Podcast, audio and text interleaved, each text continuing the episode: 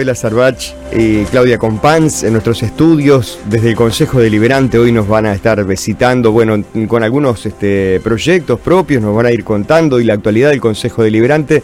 ¿Cómo están ambas dos? Gracias por venir. ¿Cómo les ha tratado el censo también? No sé si han participado activamente de alguna forma o, o como ciudadanas se han quedado esperando a que pase el censista, ¿no?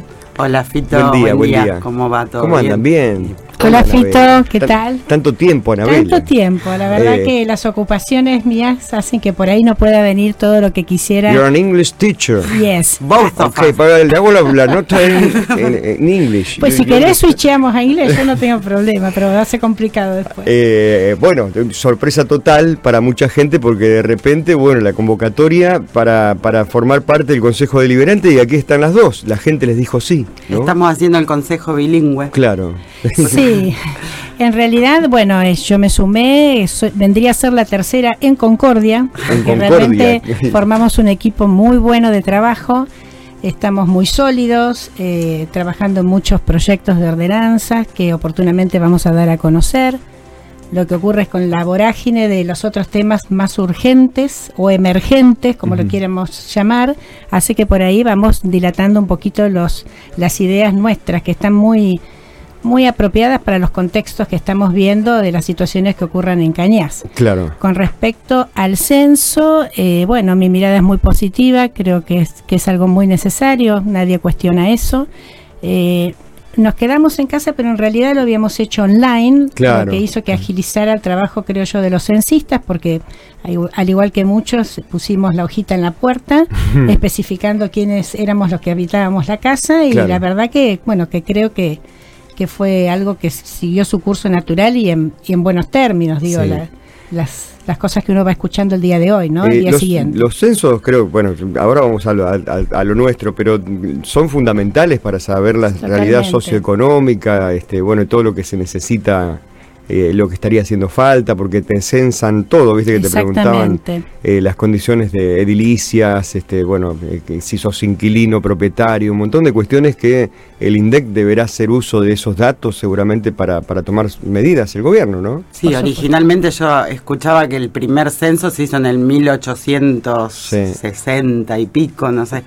Y, en base a eso también uno basaba el, el, gobierno, cuántos gobernantes o cuántos ahora claro, diputados o senadores. se declara una ciudad, ciudad eh, tiene que tener 10.000 habitantes por lo menos. Había un proyecto, por ejemplo, en el Hortondo, otro en Teodelina, y ahí estaban en el tire y afloje de, bueno, de, la aprobación de estas localidades como ciudad, como nos pasó a nosotros en el 86, que si mal no recuerdo no llegábamos nos faltaba un poquito para los 10.000 habitantes, pero finalmente fue declarada ciudad y por eso ustedes están acá. Exactamente, exactamente. Que son concejales. Eh, Al ser ciudad tenemos consejos. Eh, una pregunta por ahí un poco rara, ¿no? ¿Funciona mejor un ejecutivo con un consejo? Sí, por supuesto, si bien son cuerpos autónomos e independientes, digamos que el Consejo desde su lugar, a través de ordenanzas y de los proyectos que presentan los ciudadanos como el mismo Ejecutivo, le da, este, digamos, legitimidad a las propuestas y también su apoyo, ¿no? Porque es como que el Ejecutivo sin el Consejo no podría ser porque vuelvo a repetir, si bien somos cuerpos independientes, son necesarios. Le da gobernabilidad al Ejecutivo tener un Consejo como tenemos hoy, activo, comprometido, con muchas ideas este, innovadoras y otras que también tienen que ver sobre la base de las de las propuestas o de las leyes que están, a veces las modificatorias que son necesarias para, para ayornarnos a los tiempos de la realidad que, que estamos viviendo, ¿no? Eh, sí, hay veces, perdón, que por ahí eh, al tener consejo también demora ciertas cosas, ciertas cuestiones, porque bueno, tienen que ser aprobadas o pasadas por el consejo. Por ejemplo, la otra vez con el plan incluir, eh, acá se presentó, se aprobó todo, pero no se cobró de, la misma manera que, por ejemplo, en Teodelina, porque no tuvieron que pasarlo por el Consejo. Se presenta directamente y después de eso se cobra. Eh, bueno, acá tenemos, pero tenemos esa regularización de ciertas cuestiones que, que, están buenas, digamos, y esto, como dice Anabela, de legitimizar porque ¿qué hacemos? Legislamos, legislan, controlamos. también, o sea, un marco de aval eh, del legislativo. Eh, hablando de ideas y, cuestiones, creo que eh, tienen algo ahí, este, un proyecto. No, no, traje, en realidad traje la, la, orden del día de la última sesión por las dudas como para repasar, pero no, en proyectos nuestros, en realidad, si querés, Ana, comentar, eh, tenemos dos o tres ahí dando vuelta, hay uno que se está, que está bastante la movida en la zona, que son los, los buzón de vida. Sí, eh, cuando nosotros estuvimos en campaña, estuvimos comentando sobre la implementación de los buzones de vidas, que tiene que ver para la recepción de casos delictivos. Eh, con denuncias poniendo, digamos, a los barrios y a todos los ciudadanos, no los barrios en particular, también como dándole una voz y un cierta, una cierta, una importante participación y protagonismo que tiene que ver con denuncias anónimas. La experiencia en Venado Tuerto y en otras ciudades fue eh, positiva, en Firmat, en Venado Tuerto, bueno, y era algo que veníamos ya tratando en la campaña y la idea es materializarlo. Estuvimos reunidos con Lorena Ramírez de la Comisaría de la Mujer. Ese no sería el punto puntual para hacerlo. Ella nos explicó en su momento todo cómo recepcionaban denuncias, pero a veces ocurre Viene a mi cabeza el caso de este chiquito Lucio Dupuy, que era maltratado, finalmente terminó en una tragedia, este, cuando, eh, bueno, hoy por hoy están procesadas las madres este, en este caso. A veces uno puede, mm, como vecino, recepcionar o ver que hay una situación de riesgo y bueno, por ahí el anonimato y esos buzones de vida justamente sirven, sirven para preservar la vida y la persona no se siente tan expuesta. Claro, eh, acá hay una contrariedad, por ahí una, una contraindicación, si se quiere, que cualquiera puede denunciar cualquier cosa y la ley pena la ley pena a aquellos que eh, hacen denuncias falsas. Por supuesto, eso eh, no es este una cosa para tomar a la ligera, sino simplemente va a haber un Consejo de Seguridad con intervención supuestamente también de autoridades que estén avisadas en el tema. No es que uno denuncia cualquier cosa por denunciar y eso va a dar cabida a todo tiene un proceso también legal. claro, claro, porque por ejemplo, eh, digamos, tal vez el, buzón funcione como advertencia de tal situación, pero para esto después también tiene que haber asentada una denuncia. Claro, a mí lo que me hacía ruido cuando yo escuché esto de los buzones de vida es que, primero que si hay urgencias, si hay emergencias, digamos, en esas en esas denuncias, cómo cada cuánto, digamos, cuál es la regularidad de mirar esa, ese buzón, de abrir y ver. Y después Lorena, por ejemplo, nos decía que en otras ciudades, bueno, además te podés encontrar con cualquier cosa, obviamente, no solo denuncias, sino que ponen...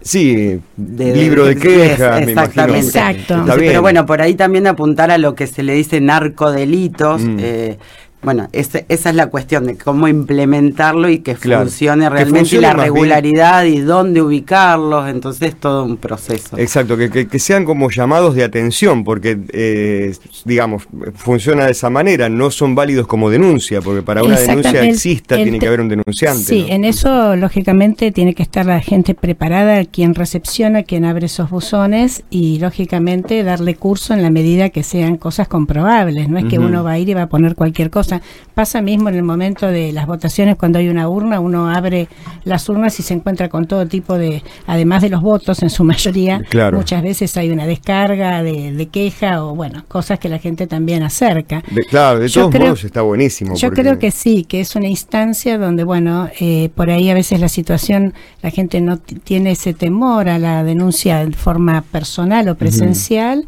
y vuelvo a repetir, no es algo que se hace a la ligera, es, una, es un tema estudiado y con las autoridades pertinentes para abrir los buzones y también interiorizarse. No es información que vamos a manejar nosotros tampoco. Claro. Son cosas que tienen que ver con la confidencialidad y la precaución de tomar medidas o acción en cuanto amerita el caso. O sea, casos sensibles, obviamente, que, exactamente. no, nos compete a nosotros a lo mejor.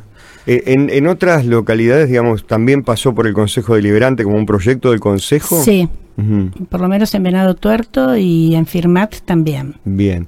Eh, ¿Tienen alguna, digamos, sensación de cómo puede ser el consenso dentro de... En realidad no, porque son realmente, como te decía hoy, hay temas que han sido emergentes, que han por ahí retrasado eh, la presentación de algunos proyectos que tenemos en marcha eh, y en realidad lo que te puedo decir favorablemente del Consejo como cuerpo, no estoy hablando de, partidismo en este caso, es que hay una, bueno, una, un muy buen diálogo. Creemos que lo que decimos siempre, que se debe construir, ¿no? Y en base a, al intercambio siempre se enriquece, no siempre pensamos igual. Hay situaciones de realmente disenso, pero bueno, sobre la base del disenso también se construye, ¿no? Porque la idea es que justamente las distintas miradas siempre tienen su aporte y siempre es positivo el resultado. No creer que uno tiene la verdad en todo, porque no es así en ningún aspecto de la vida. Exacto. Eh, esa es una de las puntas, ¿no? ¿Tenían alguna, eh, alguna más por ahí? Eh, en realidad tenemos otras que, bueno, me parece que estaría bueno, son de, distintas, de distintos tenores, no solo con seguridad, algunas cosas tienen que ver con seguridad vial, otras con por ahí el, tema de animales sueltos como pueden ser los caballos en el ejido urbano, es decir, cosas que tengan que ver con la con la cotidianeidad, cotidianidad y la calidad de vida y bueno y los reclamos de la gente, la base son los sí, la base es eso, porque me imagino que eh, el, consejo es una entidad abierta a la gente, es la representación misma de la gente y, es muy sano que, que el ciudadano vaya y plantee sus inquietudes, sus problemas sean eh, cotidianos o no, este, bueno, que, vaya el Consejo Deliberante y plantee esa, esa necesidad, ¿no? Sí, tomando lo que vos decís, yo creo que el Consejo tiene, es como una caja, vos que te gusta la música, una caja mm. de resonancia de las de los pedidos de los vecinos.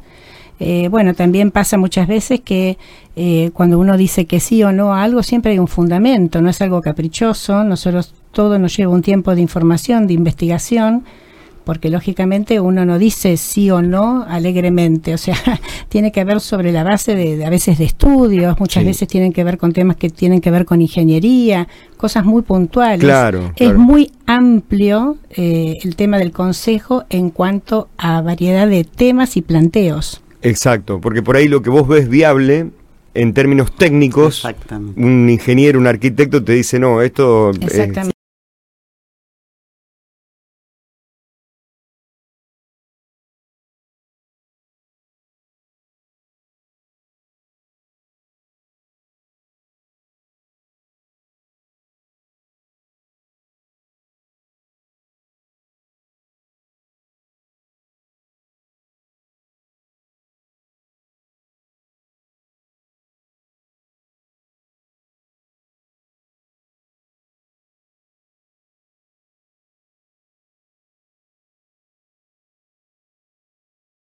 Como te decía, trabajamos este, semanalmente con muchas reuniones, nosotros tres, aparte de, por supuesto, lo que tenemos como consejo, justamente para deliberar, tratar e investigar las cosas que, necesitamos saber para dar respuesta, ¿no? Nos vamos delegando un mm. poco las tareas, decir, bueno, vos habla con tal, yo con él, y así vamos funcionando. ¿Cómo se llevan con la pluralidad que hay hoy en el Consejo, no? Eh, ¿Cuál es el clima allí en el Consejo? No, como decía Ana, siempre hay obviamente, son distintos puntos de vista en distintas situaciones, obviamente que hay disenso, pero mm. siempre apuntando al consenso. Eh, pero el trabajo, digamos, el ambiente es muy bueno, mucho diálogo, mucho ida y vuelta, mucha expresión de puntos de vista, o sea, pero bueno, nosotros siempre obviamente tratamos, cada cual eh, juega para su lado, digamos, y tratamos de en cierta manera de convencer al otro o bueno, o llevar pruebas de lo que estamos convencidos de que tiene que ser así, eh, pero el, ambiente es, bien, digamos, tranquilo y, no, a ratos no tan tranquilo. Sí, o sea, bueno, por momentos, este, lógicamente el debate por ahí toma un tinte más eufórico, por decirlo de alguna manera. Estamos, pido la palabra, señor presidente, pido la palabra, pero bueno, en ese rebatir siempre hay un fundamento. Yo creo que eh, fundamentalmente lo que sí prima es el respeto y es lo que debe primar en todas las relaciones humanas, independientemente de la representación partidaria que tengamos cada uno. O sea, sobre la base del respeto se construye siempre. Entonces, a veces uno se queda con ese sinsabor de haber argumentado y a pesar de los argumentos, bueno, que no, tenga asidero. Y hoy con la responsabilidad que tiene Cata en su rol de presidente, eh, bueno, justamente a veces eh, la implementación del doble voto, que siempre es con una justificación, o sea, nosotros tenemos la tranquilidad que hoy nos toca a nosotros eh, el doble voto como herramienta eh, y cuando es así tenemos también esta certeza de que antes de llegar a esa instancia se dialoga, se fundamenta, o sea, no, no hay nunca un abuso de, ni de autoridad, ni, bueno, ni del, del, doble voto, que vuelvo a repetir, es una herramienta que si estuviera del lado opuesto también la tendrían que usar cuando, después de haber dialogado exhaustivamente, con justificación, no se puede llegar a un consenso y creemos que la aprobación de algo tiene que ver con el beneficio nada más y nada menos que de los vecinos. Claro, claro. es un nuevo consejo también, nunca se había dado esta situación y bueno, eh, son situaciones nuevas justamente que van surgiendo, pero la verdad que el diálogo es muy amplio y bueno, nosotros siempre antes de la sesión tenemos la reunión preparatoria y ahí es donde exponemos todo y, dialogamos y tratamos de llegar al consenso y si no, bueno, después se ve plasmado en la sesión. Eh, tenemos, hablando de sesión, la última orden del día. Sí, eh, bueno, la sesión, la última fue el 11 de mayo. Eh, bueno, hubo algunos puntos presentados por Intendencia, una modificando el plan base 1 y después había respuestas a minutas de comunicación, que bueno, que son herramientas que se usan, digamos, para hacer pedidos o reclamos al Ejecutivo. Y después, eh, desde el bloque de Juntos por el Cambio, presentaron también dos minutos de comunicación y otro proyecto de ordenanza para eh, el SAMCO, para el Hospital Sanco para eh, un aporte mensual no reintegrable. Y bueno, justamente con a raíz de este proyecto de ordenanza presentado por este bloque, eh, el martes, ya que ayer no podíamos tener reunión de comisión, perdón, debido al censo, nos reunimos el martes eh, y dialogamos con la parte administrativa del Sanco para ver un poco la realidad, bueno, llamamos al director médico también, pero estaba justo de guardia, así que estuvimos con la parte administrativa y parte del ejecutivo, buscándole la vuelta, digamos, a ver de cómo podíamos eh, eh, hacer viable este proyecto de ordenanza presentado por, por, el bloque Juntos por el Cambio. Así que eso quedó abierto, nos escuchamos, eh, digamos, escuchamos la realidad del hospital a ver, a, mí siempre me hace ruido esto de por qué el municipio, sea el gobierno que esté, el, ejecutivo, digamos, que esté, por qué el municipio se tiene que hacer cargo de ciertas cosas que son política de Estado, digamos, y que, eh, o, del gobierno provincial o nacional, y a veces todo recae en el municipio. Claro. Entonces, bueno, estábamos tratando de, verle la vuelta al proyecto que ellos presentaron, era eh, un aporte que sea del 5% de la recaudación del DREI, que es el derecho de inspección, eh, de registro de inspección. Eh, bueno. es un aporte municipal. Sí, y bueno, nosotros estamos, le hicimos como una contrapropuesta, pero bueno, estamos viendo también tratando de, de involucrar a la sociedad, o sea, sabemos que el hospital es fundamental y es fundamental que entre todos lo ayudemos a, sobrevivir. Definitivamente, porque estábamos viendo todo lo que han hecho también desde entidades de bien público para ayudar a esta construcción que se está haciendo. Sí. Eh, Muy valiosa. sí, que eso es solo de Leones Internacional, o sea, no, no, tiene nada que ver a lo mejor la parte de, SAMCO, de la parte administrativa, digamos, eso por suerte llega de parte de Leones Internacional. Claro. Pero bueno, está el tema de que va a haber un montón a lo mejor de consultorios, pero no hay recursos humanos para llenar esos consultorios. Lo, Entonces, lo, que siempre nos plantean desde el hospital, ¿no? Exacto. Eh, que hasta cierto punto, eh, bueno, obviamente el Estado Nacional debe hacerse cargo, es un hospital público, pero por ahí este, la, pelota, en este caso, bueno, también se le pide algo al municipio, ¿no? Desde, desde los aportes que en realidad estaban destinados para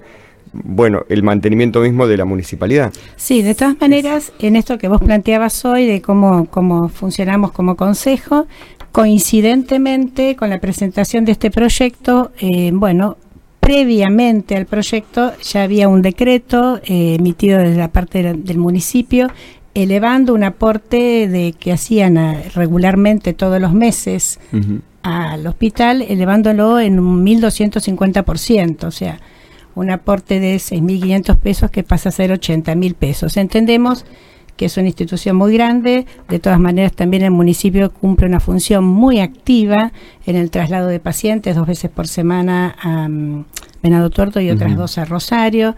Eh, es decir, además del rol de en sí mismo de acción social la parte de acción social que está muy presente en toda la parte que es también absorción de medicamentos o cuando vienen especialistas en un porcentaje.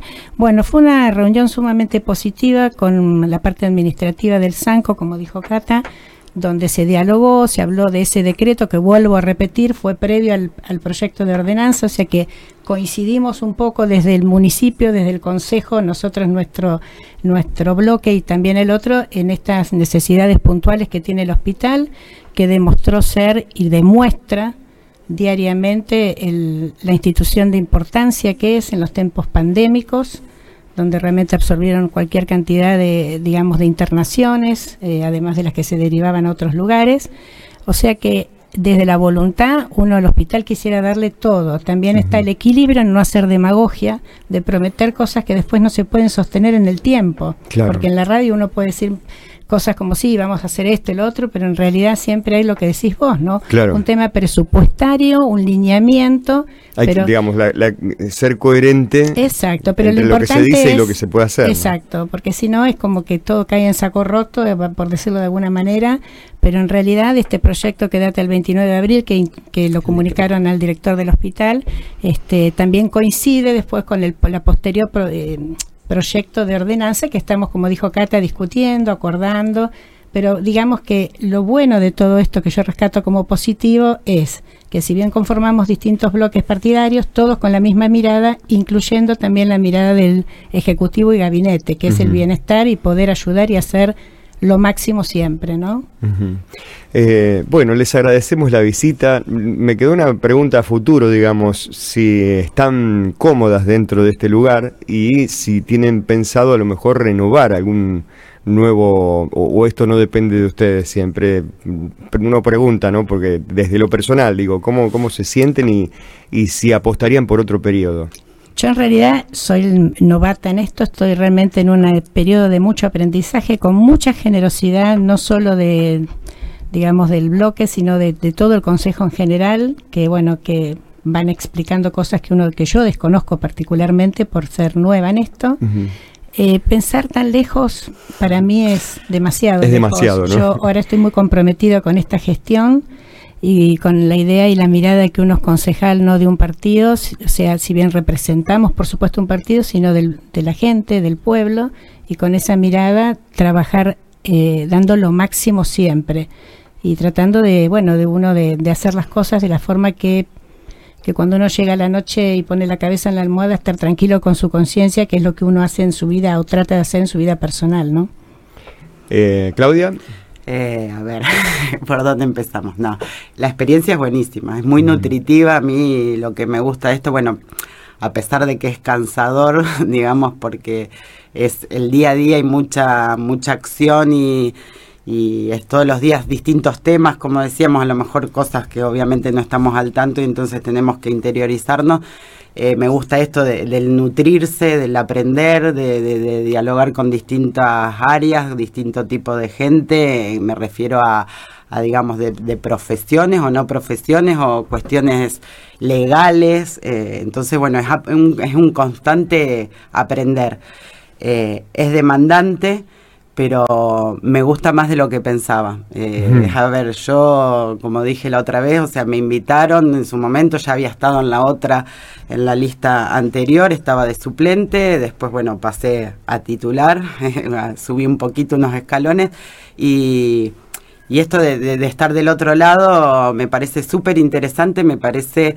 Eh, que por ahí sí podría pensar a futuro, digamos. Por, por, un lado digo que no porque estoy muy cansada, pero por el otro eh, me gusta, me gusta eh, tratar de, esto, de colaborar con la sociedad, eh, de aprender y, bueno, de hacer todo lo que se pueda. En muchos lo toman como, digamos, la labor legislativa, es muy diferente a la labor ejecutiva, pero, mm, digamos, en muchos casos se ha dado que ha sido un escalón previo, ¿no? Sí, sí. Es muy amplio todo, como decían, muchos, muchos temas, muchos que por ahí obviamente desconocíamos y es eh, esto de meter todo en la cabeza, de tratar de retener, es complicado, pero es, es muy... Eh, es, apasionante. apasionante. Sí, es apasionante. Sí.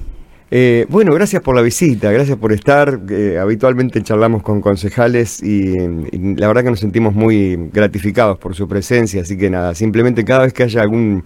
Esta sinergia de comunicación que hay entre el Consejo y los medios nunca debe faltar y eso es fundamental. ¿eh? No, está muy bien para poder comunicar y bueno, y resaltar el trabajo que estamos haciendo en equipo como consejo, como consejo. Gracias. Gracias, a vos, Fito. Eh, Claudia Compans y mm, Anabela Sarbach charlando con nosotros desde el bloque oficialista del Consejo Deliberante. Vamos a ir a la pausa, tenemos la tanda preparada ya y después, eh, bueno, creo que seguimos con, más cositas acá en el programa. Eh. Me parece que estaba viendo por acá que me parece que tenemos varias charlas por delante. programita nuevo tengo acá, así que le voy agarrando la mano.